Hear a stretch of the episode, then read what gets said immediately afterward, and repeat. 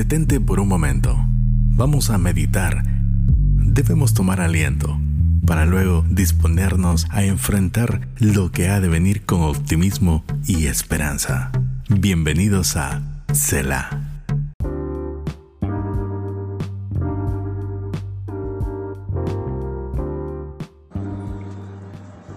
¿Qué vas a dejarle a los tuyos? Seguramente has conocido personas que, teniendo mucho o poco, han malgastado sus recursos sin pensar en las consecuencias. Quizá tú has estado en esa situación y no pensaste en tu futuro. Pues bien, quiero decirte que no todas tus semillas son para comer. También debes reservar para sembrar. A veces, cuando Dios nos bendice solo pensamos en vivir el momento y disfrutarlo, sobre todo si ya llevamos algún tiempo esperando algo de bendición. Sin embargo, es poco común que las personas reserven parte de su cosecha para la próxima temporada. De no hacerlo, lo único que hacemos es dejarnos desprevenidos para un futuro próximo y sin duda los que nos rodean. Recuerda que la siembra es un principio bíblico que genera recursos y este principio es aplicable a todo lo que hacemos. Hoy quiero dar énfasis no a la parte financiera de este principio, sino a la parte esencial de lo que somos. Todo lo que tenemos en nuestra sociedad proviene de semillas que fueron sembradas en generaciones anteriores. Así que Piensa por un momento qué tipo de semillas vas a dejar en este mundo a la gente que amas. ¿Será semillas de corrupción, ira, violencia, pobreza?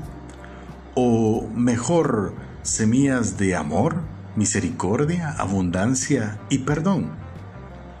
Génesis capítulo 6, verso 21 dice, Recoge además toda clase de alimento y almacénalo para que a ti y a ellos les sirva de comida. No olvides que la generación venidera se ocupará de la cosecha de las semillas que estamos plantando, de esa esencia de lo que somos, de esa esencia de lo que modelamos a nuestros seres queridos. Y de acuerdo a lo que tú les enseñes a ellos, sabrán si deben ser buenos o malos. Sin malgastas esa reserva, no queremos que la próxima generación tenga una cosecha de desorden y caos.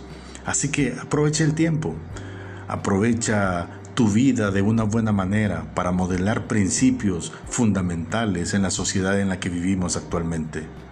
Por lo tanto, es mejor que cambiemos nuestra manera de ver nuestros recursos tal como Dios lo desea. ¿qué vamos a dejarle a aquellos que amamos? Recuerda, herencia es todo lo material, físico que tú dejas en este mundo, pero legado es aquella esencia de lo que eres y que modelas a tus hijos, a tus amigos, a tus hermanos y a todos los que están dentro de tu círculo de influencia.